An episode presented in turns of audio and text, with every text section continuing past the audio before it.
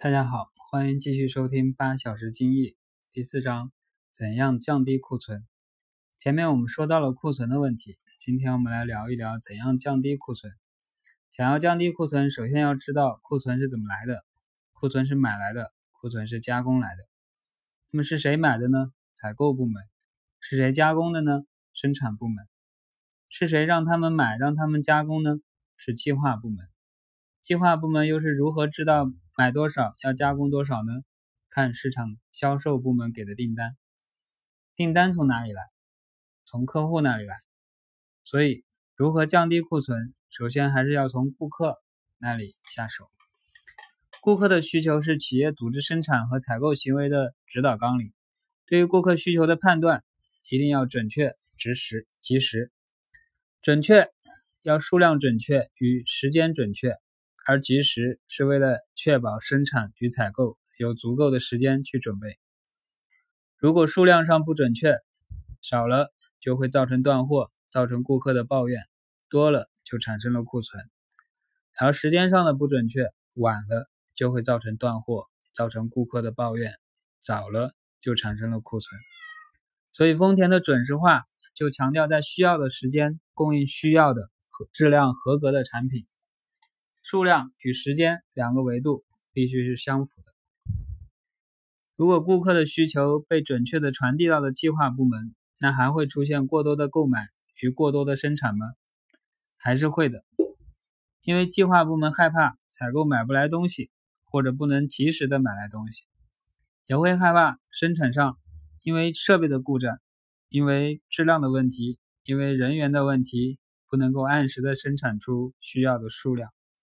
所以，在计划部门制定生产计划与采购计划时，往往会加一定的安全系数。这样的一个安全系数累积下来，久而久之就形成了过多的库存。那么问题就可以从两方面去看：一，如何让计划员放心自身的生产能力，去减少所谓的安全系数；二，如何让计划员相信供应商有足够的能力，在需要的时间。送达需要的合格的产品。先看第一点，生产能力会受到人机料法环等因素的影响。任何一个因素的不稳定，都会影响到产出的不稳定，不管是数量还是质量。所以这里要强调的就是一个安定化的生产，不管是人员还是机器，还是物料，还是作业方法，还是周边的环境，这些因素都要保持一个安定的状态。一旦这些因素保持了安定的状态，整个生产系统的运行就是一个安定的状态，那么这个生产系统的产出也就是一个安定的状态。就像太阳系的九大行星，它们会一直绕着太阳一圈又一圈的转，永不停止。